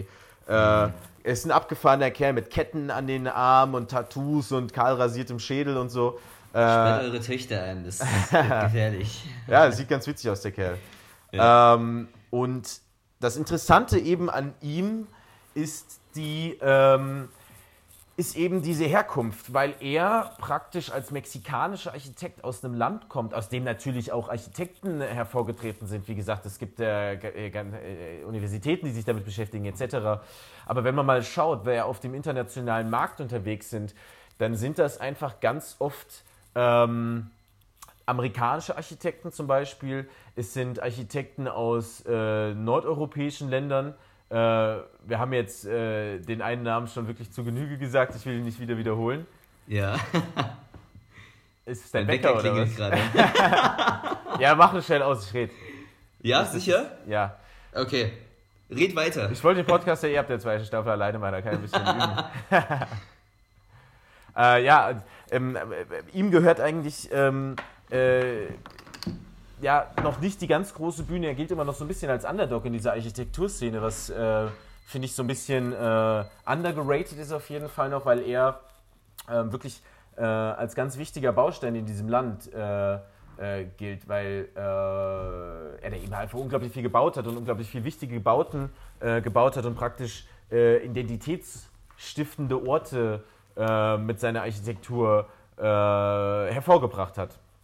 Was auf jeden Fall interessant ist. Jetzt, äh, um mal das Beispiel zu nehmen, so um diesen Schritt in die äh, zweite Liga mal zu schaffen oder sogar in die erste Liga der Architekten, gibt es auch ganz viele Zeitungsartikel, wo drauf steht Most Underrated Architect, äh, bla bla bla. Ähm, er hat jetzt äh, ein Museum in Mexiko gebaut, das Foro Boca. Äh, mhm. die For ah, da bist du ja wieder. Daddy ist wieder da. Daddy's home. äh, Fora, Foro Boca Museum. Äh, zusammen mit der Bjarke Ingels Gruppe. Ich habe nicht Bjarke Ingels gesagt, Bjarke oh. Ingels Gruppe. Ähm, wirklich interessantes Museum, ähm, was so wahnsinnig skulptural wie, wie, so ein, äh, wie so ein Wellenbrecher praktisch direkt vorne am Meer steht, ähm, aus äh, unregelmäßigen äh, Betonblöcken praktisch gebaut. Äh, wirklich, wirklich, wirklich äh, schön. Hat aber dann noch äh, ganz viel gebaut. Er hat Hochhäuser gebaut, er hat, macht Shop-Design, er macht auch kleine Architekturprodukte. Ähm, äh, wie zum Beispiel ähm, ja, so städteräumliche Elemente, wie mhm. Bushaltestellen jetzt zum Beispiel oder Parkanlagen, so gewisse kleine Spielereien in Parkanlagen, irgendwelche Sitzkombinationen, Bankgeschichten etc.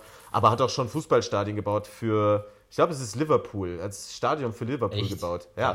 Also für die, für die Qualität und für die Klasse an Gebäude oder hat auch das Nestle äh, das Nest ist kein Museum, es ist praktisch wie so der äh, repräsentative Firmensitz von Nestle.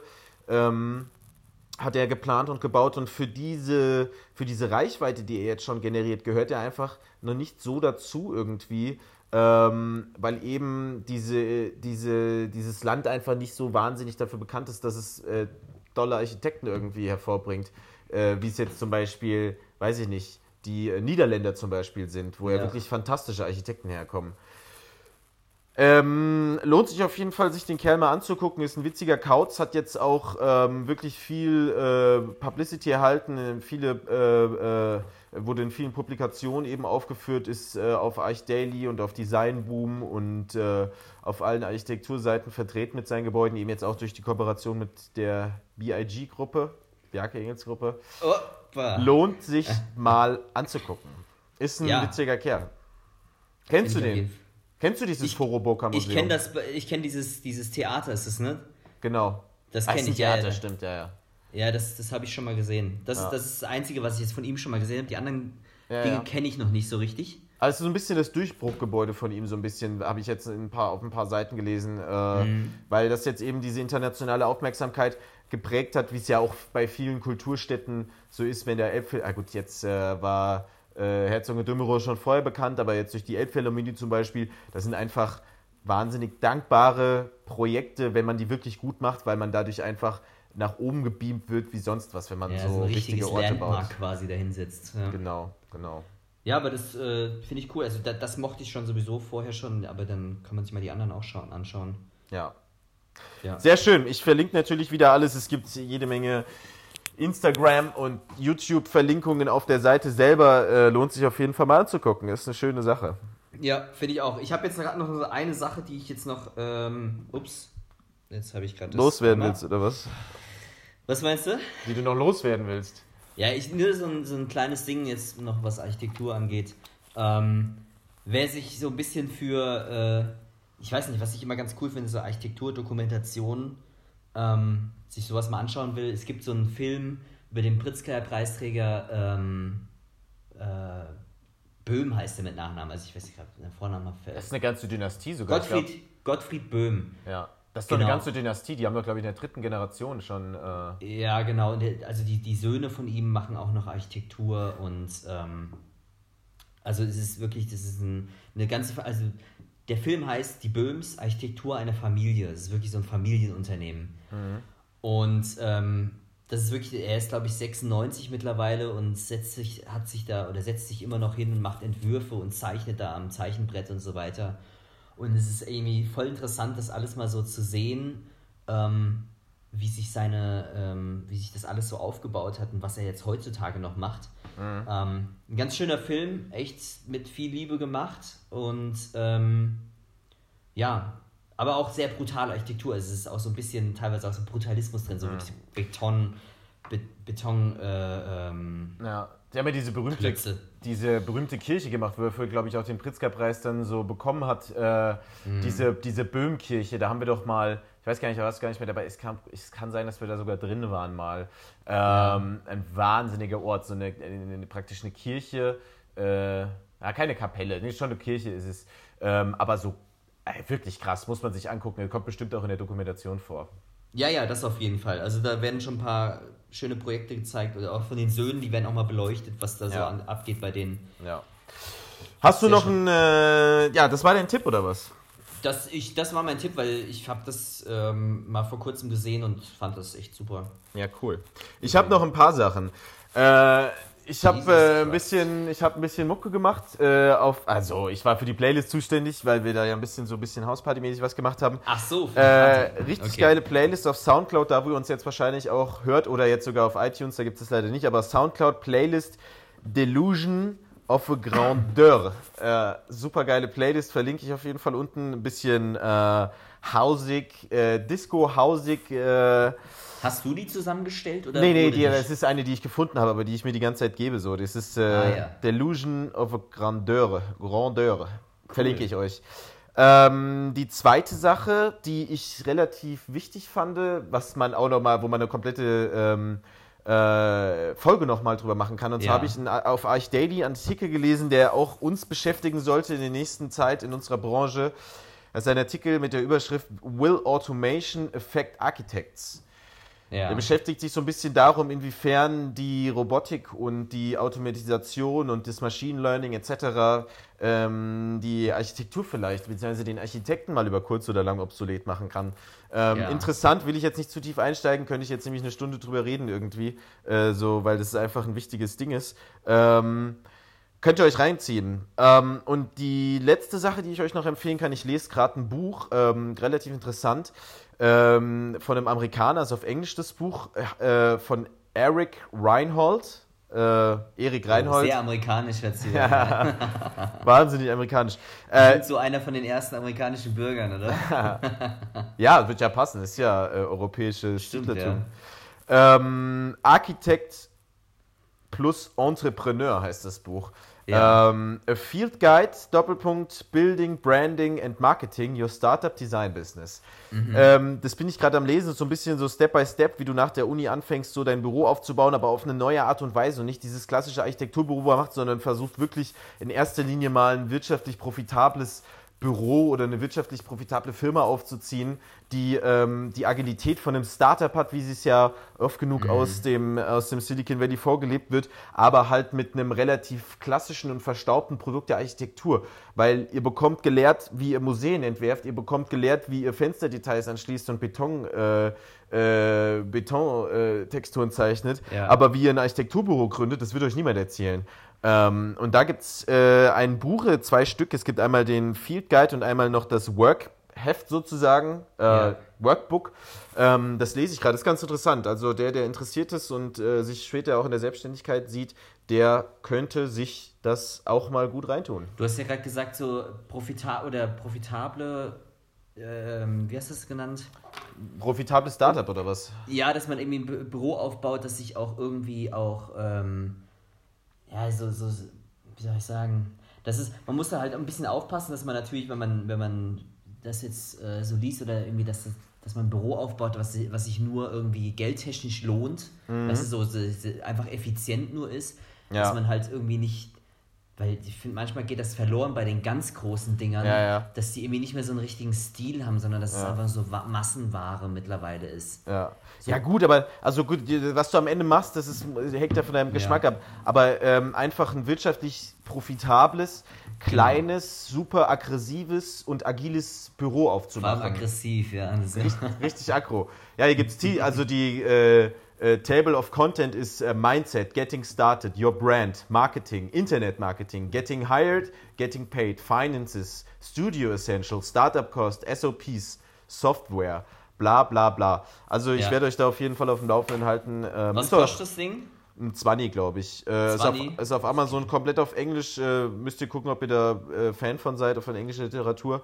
Ja. Ähm, ich werde euch auf dem Laufenden halten. Ich denke mal, ich habe das relativ schnell durchgelesen. Es ist auch nicht so fett. Es hat äh, 70 Seiten oder Ja, sowas. dann, dann kann es nicht sein. Ja. Schneller als dein Marketingbuch auf jeden Fall.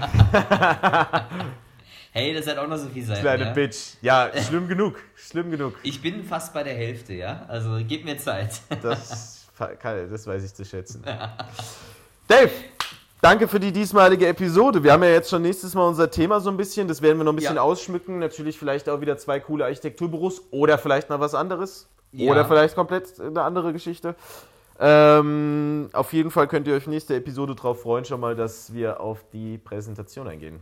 Wir halten euch auf dem Laufenden, was abgeht. Ähm, Hört es auf iTunes an, ist wahrscheinlich Gang für, für, für den Alltag Für- irgendwie. Vor allem für die iOS-Nutzer äh, relativ entspannt, weil du das, Genau. weil du ja immer schon die Podcast-App auf deinem äh, iPhone hast. Ansonsten die anderen, die jetzt äh, äh, ganz normale Smartphones, andere Smartphones haben, ähm, Kauft euch iPhones, Mann, was soll die Scheiße? kauft euch einmal ein iPhone. Die oh Arch. Architekturensöhne sind Mac-Boys.